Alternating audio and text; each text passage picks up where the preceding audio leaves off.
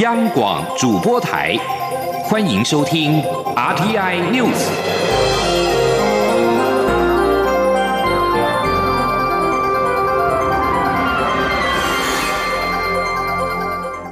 听众朋友您好，欢迎收听这节央广主播台提供给您的阿天 News，我是张顺祥。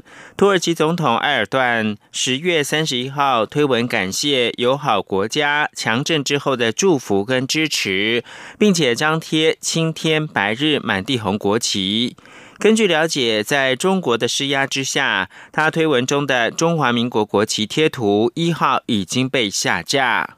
爱琴海地区十月三十号强震发生至今已经超过五十一小时，地震在土耳其造成六十二个人罹难，九百二十人受伤，搜救工作持续的进行当中。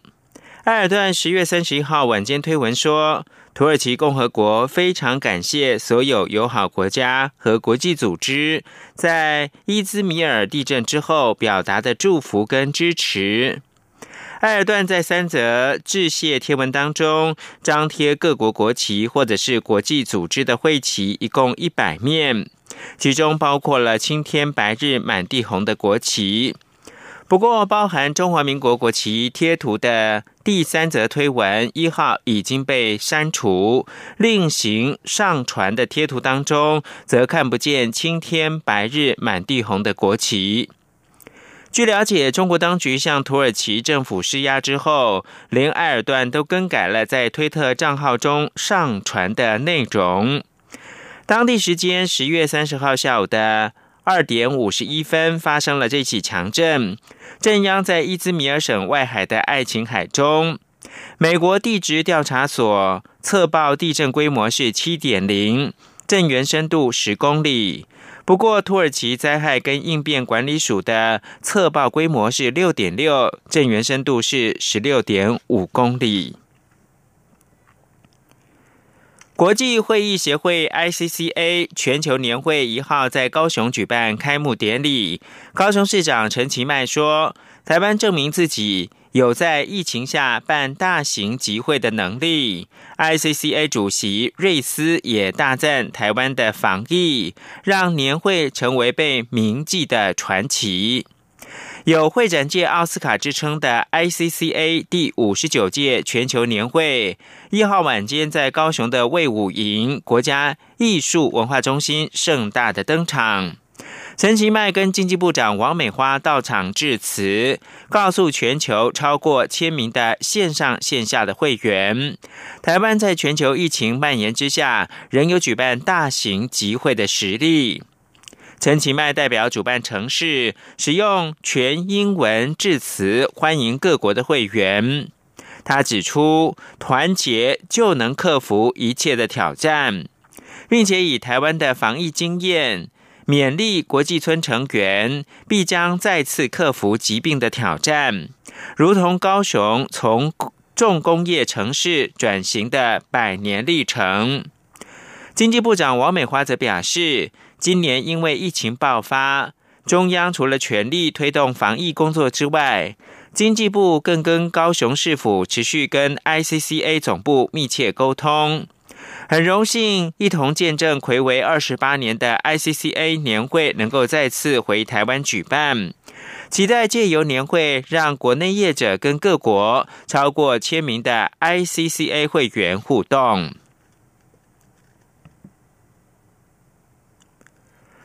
知名导演也是琉璃工坊创办人张毅一号辞世，文化部长李永德深感惋惜跟。沉痛的哀悼，并推崇张毅在台湾电影文化创意产业的高度成就，以及向国际推广台湾文化艺术价值的贡献。张毅辞世，享受六十九岁。李永德表示，张毅的离世将是台湾艺文界的巨大损失。他热爱创作的精神跟脍炙人口的作品，将永远留在观众的心中。张毅从十九岁发表短篇小说《不羁夜》，在国内文坛崭露头角。一九七九年，并连载小说《缘》，打开知名度，并改编为电影，更拿下亚太影展最佳的编剧。之后，跟杨德昌等导演共同执导《光阴的故事》，成为台湾新浪潮电影重要的推手之一。电影作品《我这样过了一生》获第二十二届金马奖的最佳剧情片、最佳导演、最佳改编剧本以及亚太影展最佳导演奖。《我的爱》则被美国纽约综艺杂志评选为台湾电影百年的十大电影杰作之一。张毅从一九八七年开始投身琉璃艺术，创办琉璃工坊，是亚洲第一个以玻璃粉。拖蜡铸造工法进行当代玻璃艺术的创作，在三十多年的努力之下，琉璃工坊已经成为我国文化创意产业的标杆，作品享誉国际，并且获得国外多家世界级博物馆的收藏。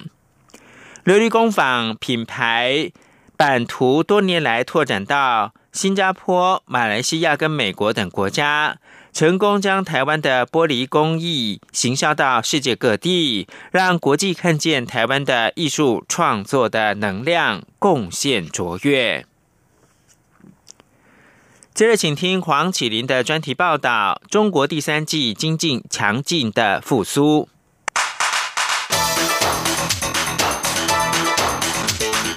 专题报道。中国上周公布，今年第三季经济成长率达百分之四点九，虽然低于经济学家预测的百分之五点二，但已令各国称羡，也确认中国在今年上半年遭二零一九年冠状病毒疾病疫情冲击，经历大规模封城、关闭边界以遏阻疫情蔓延的措施之后，已经出现世界各国渴求的微型反弹。根据国际货币基金预测，今年全世界将萎缩百分之四，但中国预计将成长百分之一点九，将成为今年唯一出现正成长的重要经济体。澳洲西太平洋银行资深经济学家克拉克向路透社表示，相关细节显示，中国正进入的新扩张阶段将证实是强劲且能持久的成长。路透社分析，中国的复苏也带动了亚洲地区的成长。南韩到九月的第三季出现十年来最快速的季度成长率，在前一季萎缩百分之三点二之后，成长百分之一点九。台湾则是在九月对中国出口比去年同期成长百分之二十二，出口订单成长百分之九点九，其中中国订单成长了将近三分之一。中国的提早复苏也让日本松口气，今年截至九月，日本对中国的出口跳增百分之十四，为两年多来最大增幅。不过，有分析师警告，中国经济成长的数据显然受到操作，而且中国的成长仰赖投资多过消费。中国如何重返成长的内情，引发外界对中国经济复苏的力道和持久性的疑问。经济学人智库全球贸易分析师马志昂指出，从中国公布的数据来看，中国似乎搬动了一些资料，以推高第三季 GDP 的整体成长。但他也审慎地表示，没有任何捏造数据的直接证据。马志昂指出，中国似乎有利用定向调节的证据，以推高整体数字。在悄悄改变历史的比较基础后，九月的数字被平滑化。基本上，二零一九年九月的部分数据被重新分配到当年的十月，来拉低比较基础。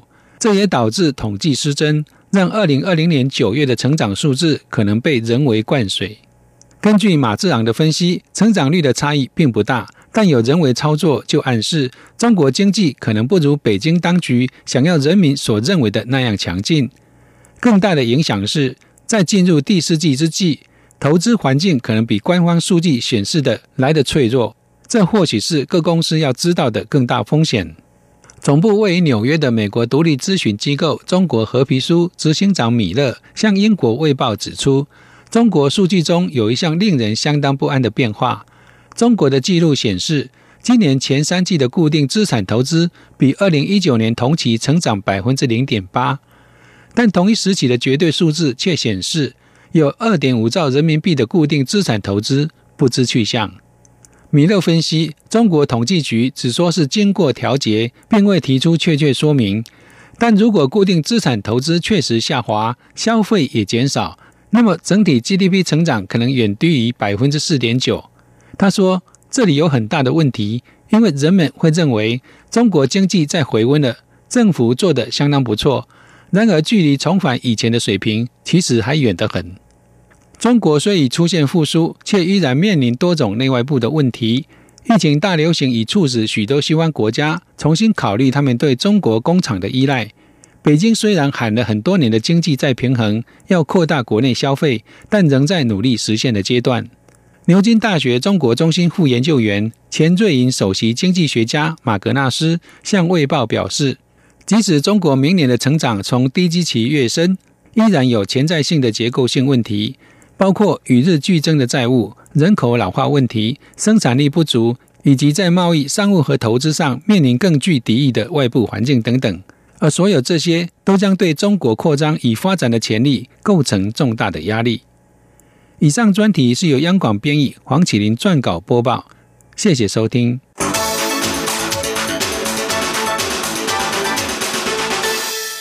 继续提供国际新闻。美国总统大选十一月三号举行，选前最后周日成为两大候选人的冲刺关键。寻求连任的总统川普一号在密西根州造势，他向群众谈到对手拜登说：“我不认为他知道自己正输掉选举。”路透社报道，除了密西根州，川普一号还会接连造访爱荷华州。北卡罗来纳州、乔治亚州以及佛罗里达州等进行催票。川普一号早上先到密西根州华盛顿镇的造势场合，当地天气相当的寒冷。他戴着印有“让美国再次伟大”字样的红色招牌帽子，支持的群众大喊。我们爱你，川普则回答：“我也爱大家。如果我不爱你们，我不会站在这里，因为这里冷得要命。”美联社则报道，川普还信心喊话会胜选。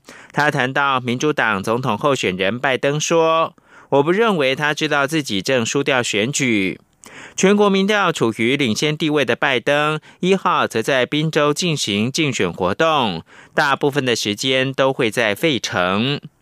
而美国总统大选进入到选前的最后阶段，爱默生学院最新民调显示，在六十多年没有失准，堪称是美国章鱼哥的印第安纳州维格郡总统川普与对手拜登的支持率平分秋色。维格郡自一八八八年开始，几乎每次总统大选都正确的预测最终赢家。只有一九零八年跟一九五二年失准。维格郡在两千零八年、二零一二年都是由民主党的奥巴马胜出，而二零一六年转而由共和党的川普占了上风。爱默生学院的最新民调显示，川普跟拜登在维格郡的支持率都是百分之四十八。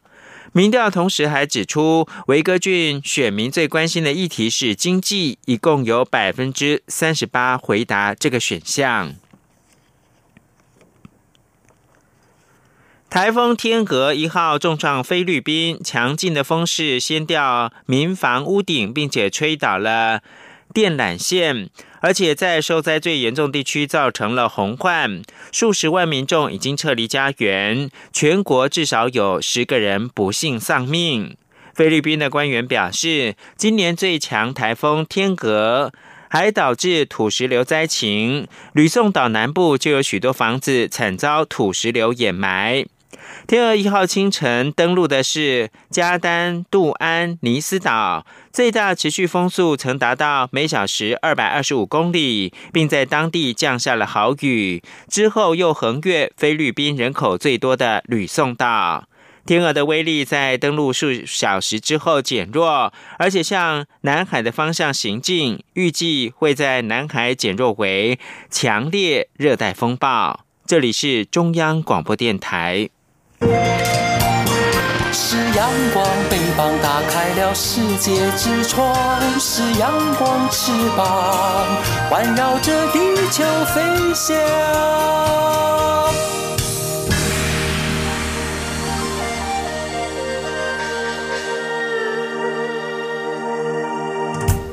现在是台湾时间清晨的六点四十五分，我是张顺祥，继续提供新闻。长荣大学马来西亚籍遇害女大生的父母，在一号晚间从桃园机场入境，直奔高雄市立殡仪馆见女儿最后一面。女大生母亲下车哭喊：“我不要这样！”崩溃哭声回荡殡仪馆，令人鼻酸。女大生父母一号晚间八点多抵达桃园机场，依规定在确定 COVID-19 裁检呈现阴性之后，大概十点半妥入境，并表达再晚都要去高雄的意思。随后连夜搭车直奔高雄市立殡仪馆。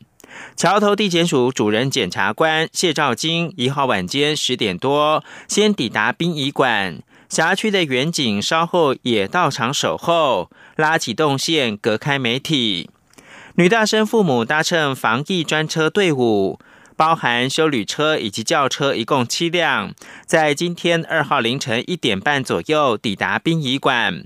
但女大生母亲情绪过于激动，大哭近一分钟之后没有办法下车。随后哭瘫在丈夫的身上，泪喊“我不要这样”。之后走入冷冻室认尸。女大生母亲凄楚的哭声穿透了冷冻室的门板，令门外的媒体都为之鼻酸。根据了解，女大生父母依照程序领回爱女的遗体，取得死亡证明书之后，便回到防疫的旅馆休息。二十四岁马来西亚籍的女大生，在十月二十八号的晚间，从校园返回宿舍，步行经过台铁的沙仑支线高架桥下便道时，遭到陌生梁姓男子以绳索勒住颈部，并强拉上车。死亡之后，遗体被弃置在高雄市阿联区一处的山区。涉案的梁贤被逮捕，检方讯后依强制性交杀人以及强盗杀人两罪声押获准。总统蔡英文、行政院长苏贞昌以及台南市长黄伟哲都为此案向家属致歉。而台南市政府警察局检讨长荣大学马来西亚籍女大生遭辱案。一号是由局长詹永庆宣布，已经报请警政署将归仁分局长杨庆玉调整为内勤职务，他自己也向市长黄伟哲自请处分。继续，请听记者欧阳梦平专题报道：没有掌声的检察官。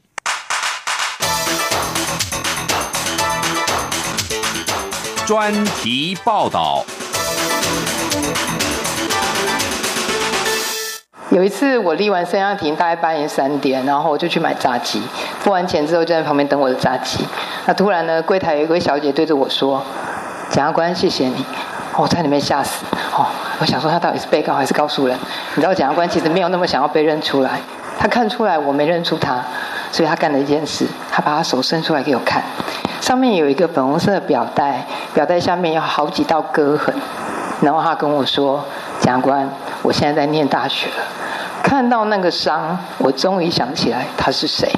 这是一件几年前我办的一个家内性侵的案件。”即将获颁卫福部紫丝带奖的屏东地检署检察官卢慧珍回忆这段令他印象深刻的故事。这句谢谢让当时陷入瓶颈的他重新找到侦办案件的力量。这个女孩父母双亡，和奶奶及家人同住，但从国小开始就被家人性侵，也因此不相信人性。手腕上则是一道道新伤盖上旧伤的疤痕。在学校通报后，卢慧珍展开调查。一开始，这个女孩不愿透露自己的遭遇。社工与卢慧珍不断和他沟通，才终于让他逐渐打开心房。但在侦查期间，女孩仍住在家中，只因为她不想离开奶奶这个唯一的亲人。虽然最后涉及性侵的三人都遭到判刑，从小留下的创伤却不知道何时才能痊愈。卢慧珍说：“他说，哎，检察官，我给你看一下我的手。他说这个是新的，不是新的表，也不是新的项链。”它是一个新的割痕，新的割痕下面有很多旧的割痕。我就突然跟他讲说：“哎，我跟你说，下次我们下次见面的时候，我希望你只有旧的，没有新的。我觉得你一定可以做得到，把自己照顾好，好好念书。这个案子其实是妇幼检察官的日常，这样的一个案子，其实在每个妇幼检察官里面都有发生。”卢慧珍说：“学长曾经告诉他，为了保护被害人，许多事不能让外人知道，所以妇幼案件的检察官是无声的检察官，办的都是没有掌声的案子。也曾有人问他，担任妇幼案件的检察官需要什么人格特质？他的答案很简单，就是鸡婆，因为鸡婆才想多问，也因为鸡婆才想多发掘。”多问多发掘，对侦办妇幼案件非常重要。另一位获得紫丝带奖的彰化地检署检察官何慧君便指出，相较于其他妇幼案件，因为隐秘性高。常常只有加害人及被害人在场，只有被害人单一指诉，难以搜证，也不易补强证据。加上被害人容易受到二次伤害，儿童或智能障碍者陈述能力有限，在无罪推定原则的前提下，不容易定罪，或是缠讼许久。何慧君谈起发生在多年前的彰化两岁幼儿遭喂毒致死案。我第一次看到这个小弟弟的时候，他已经过世了。小弟弟的父亲原本就在监狱执行，他生前是跟有施用毒品前科的妈妈相依为命。妈妈说，小弟弟生前有感冒症状，突然情况恶化，送医急救来不及就死了。可是当我们把他解剖送验之后，鉴定回来的结果，小弟弟。虽然有感冒的症状，但他最主要的死因是死于海洛因毒品过量。我立刻请警察去通知妈妈过来说明，可是这时候妈妈已经找不到人了。之后，何慧君因为业务调动，改由其他检察官办理，但始终没有进展。这个小弟弟的生命就结束在“死因不详”这四个字。直到两年后，何慧君无意间看到小弟弟母亲的名字出现在毒品案件的通缉名单上，让他想起躺在解剖台上幼小无助的小弟弟。虽然他已经死了，但不表示他没有存在过。因此，决定要为他伸张正义，讨回公道。于是上签调回此案侦办。何慧君说：“案件已经过了两年，搜证不易，只能像瞎子摸象般拼凑出案发前后二十四小时的经过。调查出是小弟弟被母亲托给药头照顾时遭到喂毒致死，他并说服三审法官作出有罪判决。而这位小弟弟则用生命换得母亲戒毒。”他说：“我们侦办妇幼案件的过程中，我们看到了许多用一生去疗愈童年或是心灵创伤的被害人。”我一直都很遗憾，这件案子的小弟弟因为当年社会安全网的不够健全，而提早离开了我们。至少我很庆幸的一点是，当年我做了一个勇敢的决定，而且我尽了我的全力去调查。为了不让类似的遗憾发生，何慧君及卢慧珍都认为必须强化现有社会安全网，整合司法、社政、警政、医疗及教育等体系，扩大妇幼儿少保护工作，包括透过社工辅导及协助，让被害人愿意说出自己发生了什么事；透过警政系统调查、搜集证据以及保护被害人的安全；透过医疗资源进行验伤采证、心理横见，并透过学校通报系统了解。被害人的就学情况及辅导记录等，让弱势的妇幼不再受困于暴力阴影之中。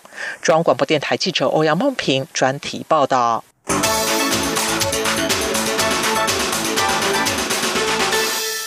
来猪争议持续的延烧，立法院的教育文化委员会今天二号将续审有关来猪禁止进入校园的学校卫生法修正草案。全国家长教师会团体展开了大规模的串联，将集结立法院外请愿，并且邀请跨党派的立委助阵，期盼修法能够顺利过关。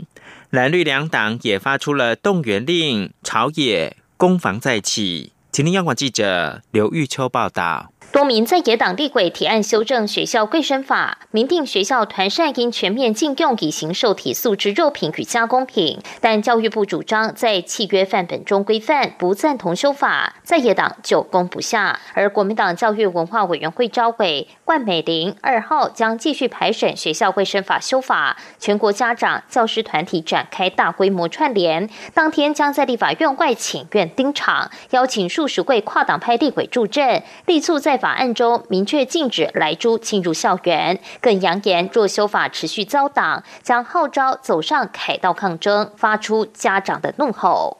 台案审查的国民党立委万美玲表示，教育部长潘文忠宣称要以行政命令规范禁用来猪的依据不够，也难以对家长、学校团体交代。在野党强烈主张修法是在做潘文忠的靠山，他期盼二号能顺利将修法送出委员会。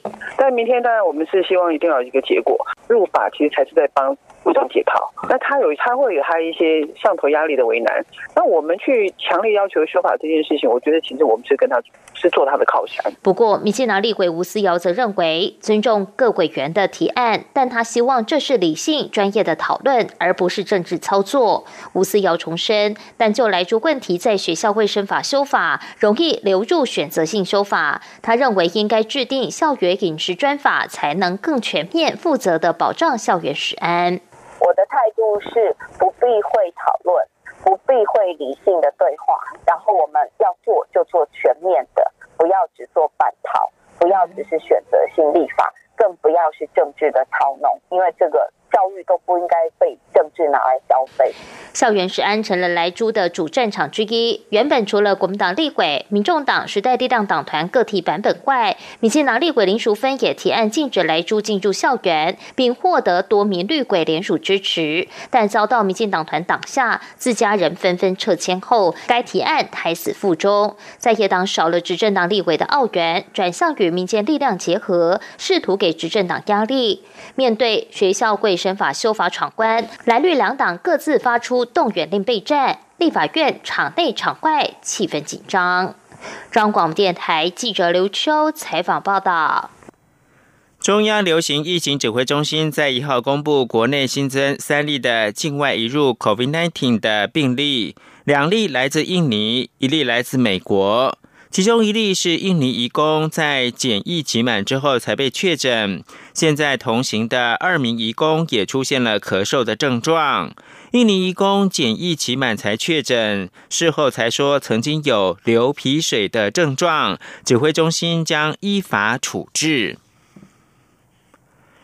为了制作千顶假发，助癌友重拾美丽跟自信，癌症希望基金会的第六届。百人捐法活动一号同步在台北跟高雄串联登场。由于受到疫情冲击，今年捐法人报名首度没有达到百人。艺人刘畊宏特地带着儿子刘宇恩剪下续留三年的头发，期盼集结更多的三千烦恼丝，加速假发的制成。呼吁各界做公益，从头开始，也就是头发的头。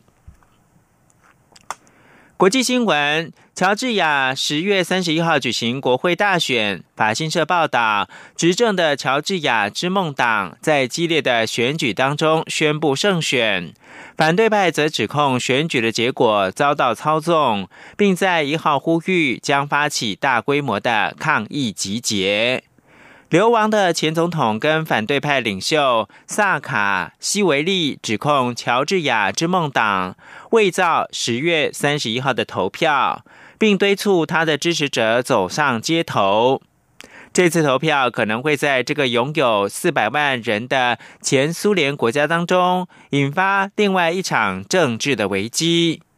在过去，乔治亚的选举时常被指控存在舞弊，并引发大规模的示威游行。萨卡西维利的团结国家行动党已做出呼吁，在一号当地时间下午在国会外集结抗议。独立的地方选举观察员并且表示，选举存在许多的违规行为。以上新闻由张顺祥编辑播报。